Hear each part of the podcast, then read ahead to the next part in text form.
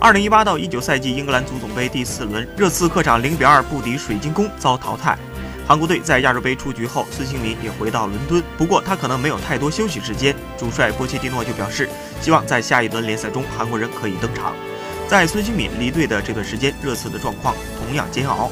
继与曼联一役折损凯恩后，阿里、戴维斯和西索科也先后遭遇伤病。热刺也在联赛杯被切尔西淘汰，在足总杯中零比二不敌水晶宫队。而孙兴敏更加悲催，这期间他还经历了亚洲杯出局，可以说短短四天时间，他在三项赛事中都失去了争夺冠军的希望。